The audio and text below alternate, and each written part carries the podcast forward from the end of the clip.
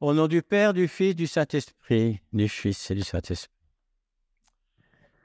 Vous avez entendu cet évangile qui est un peu difficile à comprendre ou à aimer même. C'est-à-dire Jésus nous demande de nous dépouiller de tout ce qui nous reste trop attaché à la terre ou à la famille ou à tout. Et il nous fait donc aujourd'hui ces conditions à ceux qui désirent le suivre. Est-ce que nous désirons suivre Jésus, oui ou non? Un peu, pas beaucoup, euh, énormément il va falloir réformer notre vie. Et Jésus le déclare donc dans cette langue un peu, ce langage un peu austère, un peu difficile. Et je répète encore ce qu'il dit, si quelqu'un vient à moi et n'aime pas son père, sa mère, son épouse, ses enfants, ses frères, ses sœurs, et sa vie même, moins que moi, il ne peut être mon disciple. Alors quel est le sens exact de ces paroles un peu austères? Ça veut dire quiconque, de ma famille ou pas, se laisse détourner par son père ou les siens de suivre ma doctrine, ne peut être mon disciple. Alors tout c'est clair et tout est tout à fait acceptable. Ce n'est pas pour nous en, en, exclure qui que ce soit parmi ceux que nous aimons, bien sûr. Il ne veut rien enlever de nos affections légitimes. Ces affections, il les veut vives, il les veut tendres et ardentes. Il aime ceux que vous aimez comme vous les aimez vous-même. Si vous aimez vos parents, vos voisins, la famille, eh bien, il vous aimera de la même façon. Mais un jour, mais un jour peut venir où nous aurons à choisir entre eux, notre famille ou nos amis ou nos pseudo-amis, et lui, entre ses préceptes et leurs sollicitations indiscrètes ou coupables, de nos mauvais amis par exemple, rencontrer au sein ces affections les plus intimes, l'occasion prochaine de faire le mal, c'est rencontrer l'ennemi. Et Jésus nous invite à réfléchir aux engagements qu'il désire prendre. Jésus invite quiconque veut le suivre à réfléchir et à prévoir. Ça, c'est notre vie. Réfléchir et à prévoir. Réfléchir avant l'action, bien sûr. Ce n'est pas sur un premier mouvement qu'il faut s'engager à sa suite, parce que ça ne va pas durer. C'est un enthousiasme qui va s'éteindre. Il faut prévoir les situations qui nous seront faites, les chemins par où il faudra passer, les obstacles qui seront à franchir, à vaincre même, les moyens qu'il faudra employer. Et Jésus mérite que nous mettions à son service toutes, toutes les ressources dont nous disposons. Mais pour vaincre, il faut apprendre à combattre. Bien sûr, combattre, c'est pas avec les armes, c'est pas avec des les choses qui, qui tuent et qui détruisent. Non, nos, les armes, ce sont les armes de la prière et du courage. il faut étudier la tactique de l'ennemi afin de le déjouer et de ne pas se jeter tête baissée dans les pièges qu'il nous tend. Donc, il faut être à Jésus comme Jésus est à nous. Et cet évangile m'a fait penser à ce que disent certains pères de l'Église. Alors j'ai cherché un petit peu des, choses qui pourraient nous donner un peu de consistance à cette homélie. Saint Macaire nous dit que la foi, on a tous la foi puisqu'on est baptisé, qu'on va à l'église et compris. Mais sans l'amour est illusoire.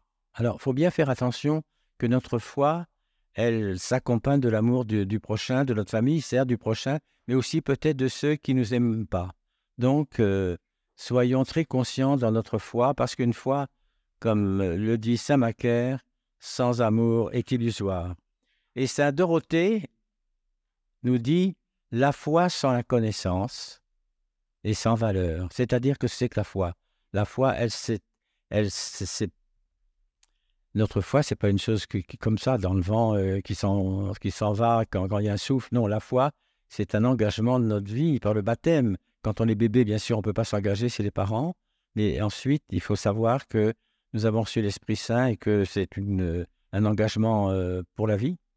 Donc cette foi sans la connaissance est sans valeur. Et l'amour, bon, l'amour, c'est l'amour entre un être, un mari, une femme, c'est l'amour. Hein. il y a l'amour sensible, il y a l'amour euh, qui va jusqu'à enfanter des enfants, voilà. Mais il y a un amour aussi qui est spirituel. Eh bien, l'amour, quand il est spirituel, il monte à la tête, c'est-à-dire il est intellectif. Euh, et l'intellect, notre cerveau, notre intelligence posée dans le cœur devient caritatif. Ça, c'est tout l'ensemble que le Seigneur nous demande que notre tête, notre pensée, que notre cœur euh, et, la connaissance que nous avons soient vraiment caritatifs et servent à nous apprendre à mieux aimer les autres. La foi, donc, c'est une, c'est une espèce de conception très intellectuelle, comme soi, comme ça, sans réfléchir, et supra-rationnelle des mystères célestes. C'est très important, parce que l'Esprit Saint est appelé par les pères lumière intellectuelle. Et cette lumière, nous l'avons reçue, mais il faut constamment penser à notre baptême. Il faudrait presque chaque jour de notre vie renouveler les promesses du baptême que nous avons faites, de renoncer à Satan, de, de, de, réciter le credo, de suivre ce que le Seigneur nous demande. Et l'Esprit Saint, donc, je me répète un peu, c'est appelé par les pères lumière intellectuelle. Il est opératif de l'unité dans la multiplicité par la participation à l'ineffable archétype de la Trinité. C'est très compliqué la Trinité, le Père, le Fils et Saint-Esprit. Mais non, pas tant que ça finalement. On sait bien que saint Athanase, euh, au Concile de Nicée, a dit que le Christ était parfaitement homme, parfaitement Dieu. Et quand on lit dans l'Évangile, le, Père et moi, nous sommes un.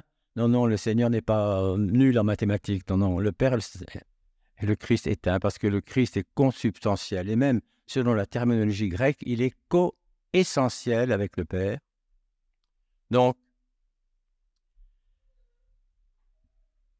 la Trinité et le Seigneur parlent par la bouche du Père. Donc, c'est la Trinité. Ce ne sont pas des, des choses distinctes, c'est une unité. Dieu est unique, mais il se manifeste dans la Trinité, le Père, le Fils, le Saint-Esprit.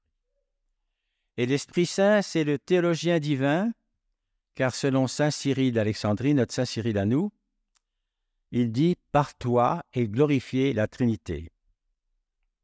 Et c'est le donateur de l'amour. Alors, quand on sait ces choses, euh, on sait bien que notre foi, ce n'est pas seulement une chose illusoire, c'est une chose très forte qui nous fait être très différents de, de ce que nous étions avant notre baptême. Et qu'est-ce que c'est qu'être théologien? Qu'est-ce que c'est que de faire de la théologie?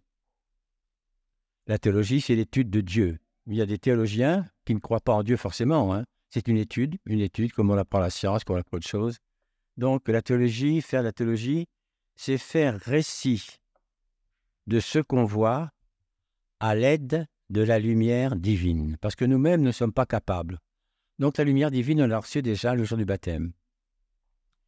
Et la théologie, c'est une voie expérimentale de l'union avec Dieu. Et on peut dire que le théologien, pour les pères, et pour nous bien sûr, c'est la contemplation de la Trinité. C'est rien d'autre que ça. La théologie, c'est la contemplation de la Sainte Trinité.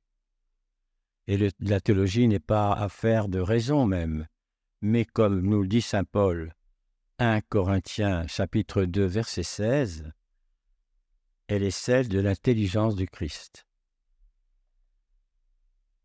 C'est pour ça que ce dépouillement, selon ce que Jésus nous paraissait difficile, mais non, euh, c'est bien que c'est lui que nous sommes créés à l'image de Dieu vers ses ressemblances, et il faut un petit peu de reconnaissance à ce que le Seigneur nous a fait, nous a donné. Et on peut dire que dans notre initiation à la théologie, les pères, mais on n'est pas prétentieux, mais on considère que nous aussi, on a une certaine euh, connaissance par la foi, par, le, par, les, par ce qu'on entend, par ce qu'on lit dans l'Évangile et parce qu'on soit dans les sacrements. Donc, dans leur initiation à la théologie, les pères pose l'ascèse. Vous savez ce que c'est que l'ascèse C'est-à-dire la, le dépouillement, euh, essayer de faire des efforts. Euh, si on aime bien manger, on mange un peu moins. Si on aime bien mentir, on ne ment plus du tout. Si on trompe euh, ses amis, on ne les trompe plus. C'est l'ascèse comme préliminaire de l'art théologique et l'oraison comme une état de l'intelligence. Et une homélie, ce n'est pas, pas un enseignement. Un homélie, c'est qu'on est, de, égal, vous, moi, euh, euh, on, parle ensemble des choses de Dieu. Et c'est très, très, important que même notre discours devrait être presque une, un euh, dialogue ensemble. Alors, vous voyez que le dépouillement selon Jésus, finalement, ben, c'est la chose souhaitable et la chose facile.